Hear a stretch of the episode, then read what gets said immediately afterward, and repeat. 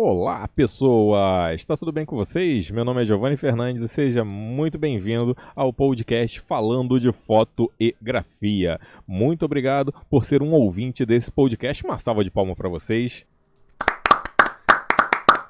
Muitas, muitas palmas. Muito obrigado por estarem aqui.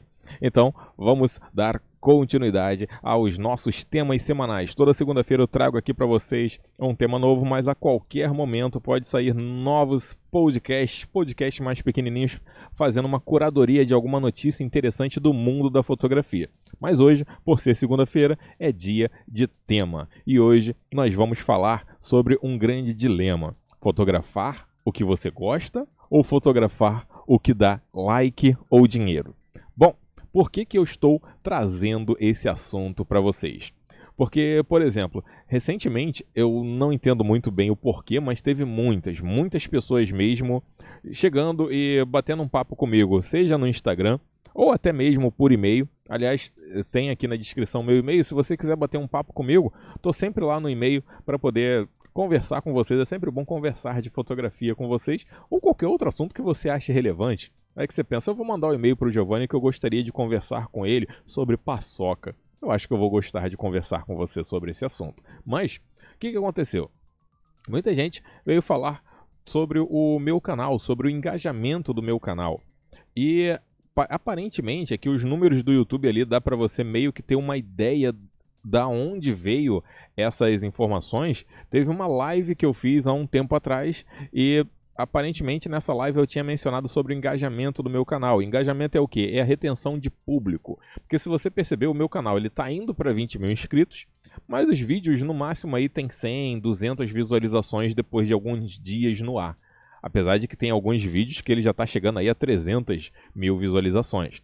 E muita gente me dando conselhos, olha, para você aumentar o seu engajamento, você tem que fazer conteúdo assim, conteúdo assado. Você pode continuar com os seus conteúdos, mas também grava desse aqui que o povo gosta de assistir. Mas aí, vamos, vamos entender sobre o engajamento. Por quê? YouTube, TikTok, Instagram, Facebook, ou seja, qualquer rede social, cada um trabalha de um jeito na sua linha do tempo. Dessas redes sociais todas, por exemplo, eu acho que a pior de todas para engajamento é o Instagram. Porque depois que você coloca o seu conteúdo no Instagram, ou seja, uma foto, dificilmente essa foto ela vai ser realimentada. O que, que seria isso? Botei lá no YouTube um vídeo. Por exemplo, o, o, vídeo que eu mais tenho visualizações no meu canal, ele nem é de fotografia, é sobre como recuperar fotos apagadas. E as pessoas que chegam nesse vídeo é porque chegaram lá no YouTube e digitaram como recuperar fotos apagadas. O Instagram não é assim. O Instagram ele tem aquele sistema de tags que você teria que ficar colocando hashtag lá para os seus assuntos. Tipo, ah, eu coloquei uma foto aqui de, de natureza. Aí botei ali, ó, hashtag natureza. A pessoa que chegar no Instagram e procurar por hashtag natureza, provavelmente não vai aparecer ali a sua foto. Vai aparecer as fotos mais bem engajadas. O que, que seria isso? Fotos mais antigas que receberam mais like. Então o Instagram ele não ajuda muito assim para você divulgar o seu trabalho. Mas aí nisso o YouTube ele tem uma outra forma de engajamento, que ele se baseia muito pela quantidade de visualizações e também pelo tempo de visualização. Uma coisa que eu tenho boa no meu canal é justamente isso, tempo de visualização. E é graças a vocês, por favor, uma salva de palma para vocês. Eu tenho que trocar esse somzinho das palmas, né? É muito triste esse som. Mas eu agradeço muito porque se eu coloco um vídeo de 4 minutos no meu canal, quando eu vejo lá o engajamento desse vídeo, eu vejo que grande parte das pessoas, mais que 50% das pessoas, assistiram o vídeo até o final. E isso é muito bom, porque tem muito vídeo no YouTube que tem milhões de visualizações, mas o vídeo ele vai ter um engajamento baixo. O YouTube até antigamente ele deixava você ver isso de outros vídeos que não fossem do seu canal. Ele parou com isso, que eu acho que tinha muita gente futucando o canal dos outros. Então, nessa parte assim das redes sociais, é bem complicado mesmo você conseguir um engajamento, mas hoje eu estou feliz com o conteúdo que eu coloco no canal, porque eu vejo um retorno bem positivo por parte de vocês nos comentários. Eu vejo comentários bem positivos. Quando eu recebo críticas, eu recebo críticas dessas construtivas. Sempre tem um Zé Mané ou outro que vem esculachando, xingando, mas aí já cai para a caixa de spam, que eu já botei muitos filtros. Tem muitos filtros de palavrão lá no YouTube que você consegue bloquear isso. Mas vou até deixar já como indicação para vocês, para quem quiser entender um pouquinho mais como funcionam as redes sociais, YouTube, Facebook, tem um documentário da Netflix chamado Dilema das Redes. Ou é O Dilema da, da Rede, eu não lembro o nome, mas é só procurar por Dilema Rede que já vai aparecer. É muito bacana que eles entrevistam muitos ex-funcionários dessas redes sociais e eles demonstram como nós, usuários dessas redes, somos tratados pelo algoritmo, pelos robozinhos, como eles vão definir o que, que vão nos sugerir. E realmente, se você cair dentro, se você quer produzir conteúdo e quer alcançar um público maior, você, infelizmente, dificilmente vai conseguir produzir o que você quer. Você vai ter que dançar conforme está ali a música. Mas vou para um ponto mais específico. Teve um vídeo do tripé que era o métodos de utilizar um tripé que eu botei lá o primeiro método bem diferentão que eu utilizo o é como se fosse uma grua. Eu, pelo, pelos números lá do YouTube, pelo chamado Analytics dele, eu vi que esse vídeo do, do tripé, ele teve muitas visualizações em pouquíssimo tempo. Geralmente os meus vídeos, eles chegam assim a 100 visualizações algumas horas depois. Mas esse vídeo, em pouco menos de uma hora e meia, ele já tinha passado de 100 visualizações e no dia seguinte eu fui ver ali os numerozinhos do YouTube, que eu gosto de estar tá sempre vendo como é que tá o Analytics. Eu vi que ele teve muitos compartilhamentos pela plataforma WhatsApp. Então eu já entendo que esse vídeo do tripé, ele caiu em um ou mais grupos de usuário de, de WhatsApp. E eu sei disso porque foi um vídeo que recebeu muitos comentários negativos, mas os comentários nem chegaram a aparecer na plataforma. Eles foram bloqueados porque as pessoas chegaram xingando. Então eu achei interessante porque as pessoas se frustraram da forma que eu utilizei o tripé ali. Mas aí muita gente também chegou, muita gente, dá pra ver que caiu em grupo, a galera malhou meu vídeo, mas dá pra ver que teve gente que protegeu meu vídeo, que também chegou alguns comentários do pessoal falando, e até, até mesmo no meu Instagram, teve muita gente chegando falando, poxa, eu não conhecia seu canal, gostei muito, mas eu vi que seu engajamento é muito baixo. Aí começaram a sugerir, ó, grava isso, grava aquilo, que o pessoal vai gostar. E, é, foi até isso que me deu a ideia de gravar aqui as notícias no podcast, que depois vão para um blog, que eu estou montando um blog para poder ser melhor indexado no Google. Mas ainda assim, eu não vou ficar gravando aquilo assim que eu sei que vai dar um retorno de visualização. Que isso vai naturalmente atingir mais público, naturalmente vai melhorar o AdSense. O AdSense é a forma que você tem de ganhar dinheiro ali no YouTube. Mas eu não ia me sentir bem gravando um conteúdo que eu sei que não é não é meu conteúdo. É um conteúdo que eu fiz ali só para angariar mais pessoas que vão chegar e vão se tornar números falsos para o canal. O meu canal, eu sei hoje, eu tenho total ciência disso, que ele tem quase 20 mil inscritos, mas é por causa de um único vídeo, que é aquele do como recuperar fotos apagadas do cartão. Tem muita gente que assiste o vídeo, consegue recuperar as fotos e, sei lá, como, como se fosse uma recompensa por eu ter ajudado a pessoa, a pessoa vai lá e se inscreve. Só que aquela pessoa não gosta de fotografia, ela só teve uma foto apagada e decidiu aprender como é que faz para recuperar. Mas, seja como for, a pessoa que melhor conheço nesse mundo, como sou eu mesmo, eu vou me dar como exemplo sobre uma coisa relacionada à fotografia. Porque isso que eu vejo acontecer hoje no meu canal, de eu produzir o meu conteúdo e não ter o engajamento que as pessoas esperavam, mas que é o engajamento que eu já esperava, eu poderia gravar coisas que eu não quero e ter mais engajamento. Só que isso me faz lembrar uma coisa quando eu era molequinho que eu queria ser quadrinista, ou seja, eu queria fazer história em quadrinho. Então eu tive a conversa com meu pai quando era moleque, e meu pai ele me mostrou as dificuldades de você ser quadrinista. Então, quando eu me tornei adolescente, quadrinho já não era assim meu sonho, ah, eu quero ser quadrinista, eu quero ficar podre de rico fazendo história em quadrinho. Adolescente, eu queria trabalhar com artes cênicas. Só que aí com uma cabeça um pouquinho mais feita, mas ainda assim uma cabeça de adolescente, eu tinha que fazer alguma outra coisa antes das artes cênicas, porque tinha que entrar dinheiro de algum jeito para eu poder bancar meus estudos de arte cênica, porque eu já previa que meu pai não ia ajudar muito quanto a isso. Então, o que, que eu fiz? Eu fiz aquilo que tinha para para fazer, que era eletromecânica automotiva, que era até na Reco Fiat, um lugar muito bom, onde aprendi tudo sobre mecânica e eletrônica da parte assim voltada a carro. E era muito bom o curso, porque a gente, e era o bom que, tipo, era gratuito, então, melhor ainda. E ainda tinha uma parte do curso que a gente ia para Minas Gerais, em Betim, para poder conhecer a fábrica da Fiat. E esse curso era gratuito porque a Fiat ela tinha vantagem quanto a isso. Ela pagava um pouquinho ali para a organização para poder treinar a gente e eles teriam mecânicos formados ali em um período assim, numa idade que se você dá um dinheirinho pro moleque, o moleque já fica feliz. Então era vantagem para Fiat, era vantagem para o adolescente que ia ter o seu dinheirinho. Então, beleza. Esse meu trabalho, ele conseguiu finalmente, já que eu estava querendo ingressar na artes cênicas, graças a, ao meu trabalho de eletromecânico, eu consegui pagar finalmente o meu curso de montagem e manutenção de computadores. Ué, mas não era ator que eu queria ser? Bom, se eu, na época que eu estava na minha vida, eu vi que eu jogaria dinheiro fora se eu tentasse ir para o rumo das artes cênicas. Não quer dizer que toda pessoa que vai para a arte cênica vai morrer de fome, mas é o que eu tinha em mente na época, foi mudando à medida que eu fui estudando um pouquinho mais sobre as áreas que eu poderia atuar na arte cênica. Da forma que eu tinha a minha vida ali, eu teria que mudar um pouquinho para poder me ingressar mesmo na arte cênica. E montagem e manutenção de computadores é uma coisa que eu, grande parte, aprendi sozinho na eletromecânica. Que às vezes alguns computadores travavam lá na oficina, aí tinha um carinha que consertava, que vez ou outra ele ficava me ensinando na hora do almoço. Eu pensei, caramba, eu, eu pego isso aqui muito fácil. Eu penei para aprender as coisas de eletromecânica, mas eu aprendia muito rápido as coisas relacionadas ao computador.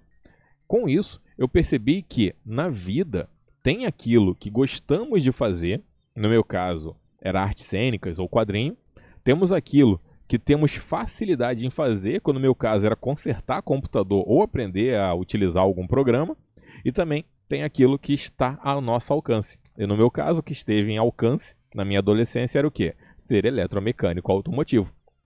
Então, eu gosto de teatro. Eu gosto de dublagem, eu gosto de muitas coisas relacionadas a artes cênicas, mas eu tenho facilidade em aprender coisas na área da informática. Então eu vi que dava para investir naquilo.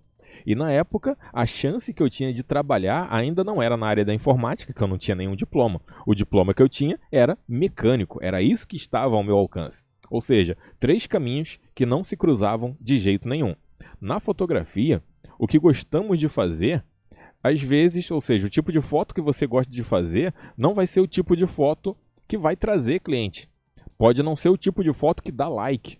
Ansel Adams mesmo, o, o meu fotógrafo da montanha favorito, Vivian Maia, minha fotógrafa de rua da montanha preferida, eles, se eles tivessem Instagram hoje, eles não iam conseguir os likes que muitos, entre aspas, fotógrafos têm. Significa que você muitas vezes vai ter que dançar realmente conforme a música. Então, a ideia é o quê? Testa. Se você não se acostumar ali com a área, vai seguir outro caminho. Por quê? Eu sempre gostei de fazer gambiarra. E a fotografia, inicialmente, para mim, era um hobby. E eu gostava de, de fotografar, mas, como era um hobby, gastar estava fora de cogitação. Tanto que a minha primeira DSLR foi uma DSLR bem velhinha. Eu fui o terceiro dono dela. E já fiz isso para não gastar muito eu investi mais em gambiarra. Porque para você fazer as gambiarras, você só precisa olhar bem o lixo da rua. Então, fiz meu tripé de PVC. Eu aprendi a usar editor de imagens gratuitos que editasse o arquivo RAW. Então, era tudo para mim um hobby, só que aí despertou interesse de futuros clientes. E isso foi até a partir de um amigo. Quando eu fiz o meu tripé ali de PVC e eu fazia estabilidade ali na câmera para poder fazer os vídeos e colocava os vídeos na internet, Teve uma amiga que viu, mostrou para uma conhecida dela e essa, essa mulher se interessou que eu fizesse a festa infantil do filho dela. Que eu fosse lá para poder gravar, fotografar essas coisas. Então eu pensei, bom, ela sabe que eu vou levar um tripé, né? Um tubo de PVC. Aí ela falou, não, tá de boa. Eu falei para ela que você é das gambiarra mesmo e tudo mais. Beleza, fechei meu, meu primeiro cliente. Vou fazer minha primeira festa usando minhas gambiarras. Fui lá, gostei até de fazer o trabalho em si, mas era uma pressão do, do cliente, sabe? Que o cliente ele adora suas fotos, adora seus vídeos e tudo mais, mas na hora de pagar é uma, é uma titica, né? Porque quer tudo para ontem.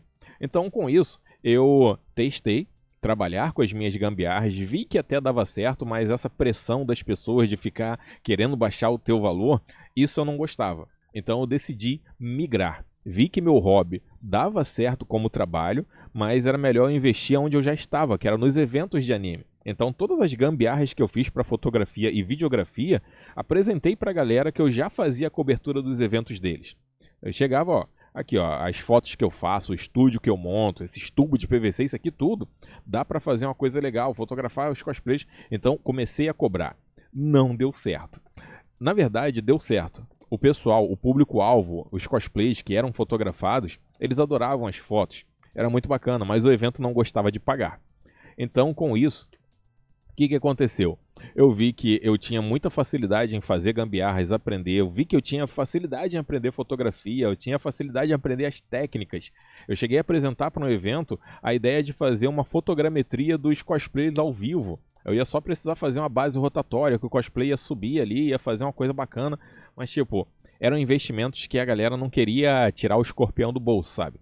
Aí o que, que eu fiz? Eu deixei tudo de lado e continuei na fotografia como um hobby, mas graças aos deuses da fotografia, hoje a fotografia para mim é um hobby barra profissão porque ela chega junto em algumas contas da casa aqui. Mas por quê? Porque eu sempre tive um plano B.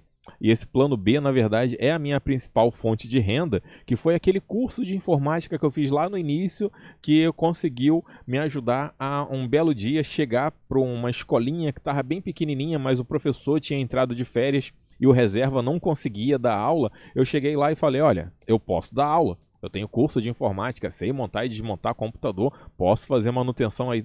E a partir daí, fui começando dando aula porque eu sabia que eu poderia fazer aquilo que eu gosto, mas é difícil você ganhar dinheiro com aquilo que você gosta.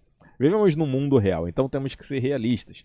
Mas eu ainda tenho um sonho de fazer com que a fotografia seja a minha principal fonte de renda que pague meus principais boletos. Mas eu sempre pensei nesse plano B, ou seja, a minha principal fonte de renda hoje é trabalhar com informática, mas quem sabe um dia a informática se torne apenas um hobby. A fotografia se torne a fonte principal de renda. Por exemplo, no meio dessa pandemia toda, eu, eu tenho o que? Eu tenho hoje, graças a Deus, hoje eu tenho o que? Três alunos de, de fotografia. Só que desses três alunos, vou falar que são dois, porque um deles é fotografia barra informática, que eu mostro muita coisa também relacionada à pós-produção, e ele também tá, tá se interessando nessa parte de programação e renderização 3D. Então estou dando umas aulinhas ali para ele de Google SketchUp, essas coisas todas. Então um deles é mais informática barra fotografia, mas outros dois é fotografia mesmo, ou seja, há tempos atrás eu não me imaginaria hoje dando aula online de fotografia. E o pessoal está gostando ba bastante quem garante assim que, sei lá, daqui a uns 10 anos, tá eu, sei lá, no teatro de novo, mas não no palco, mas sim fotografando o palco, como fotógrafo assim de shows e eventos. Ou seja, a vida é um imprevisto. Mas sabendo que a vida é um imprevisto, o que, que eu sempre tento fazer? Eu sempre tento colocar um plano A, B e C. Porque se não dá certo o A, tem o B, se não dá certo o B, tem o C, se não dá certo o C, vamos tentar o A de novo, porque a gente está sem sorte. Então o que, que eu queria deixar marcado para vocês? Não desista dos seus sonhos, mas isso é uma frase muito bonita de se falar, mas temos que colocar um pouco de realidade. Não desista dos seus sonhos e vê se seu sonho ele não é um sonho assim meio surreal, sabe? Seu sonho, ele tem uma boa base, você consegue trabalhar com aquilo que você sonha fazer, você tem facilidade com aquilo que você sonha, porque tudo vai precisar de muito estudo, mas só o estudo não vai te ajudar. Você precisa estudar, praticar e ter contatos, muitos contatos, porque é justamente os contatos que vão te ajudar a você alcançar um pouquinho mais rápido aí seus objetivos. Bom, pessoas, basicamente mostrei para vocês aí um pouquinho de como a fotografia está sendo na minha vida e como outras coisas já vieram, passaram ou continuam na minha vida. Se você quiser, Bota aí nos comentários quando isso aqui estiver no YouTube, né? Como é que foi a sua carreira aí na fotografia? É sempre bom escutar a história de vocês, porque é graças a vocês que muitas vezes eu escuto histórias muito empolgantes de fotografia que me motivam cada vez mais em continuar aprendendo mais e mais desse ofício que para mim basicamente é infinito. Eu acho que eu nunca vou desgostar de fotografia, porque cada dia eu descubro uma coisa diferente nela. Com isso, pessoas, eu vou ficando por aqui. Fiquem na paz, que em breve, com certeza, ó, tem muito mais. Tchau!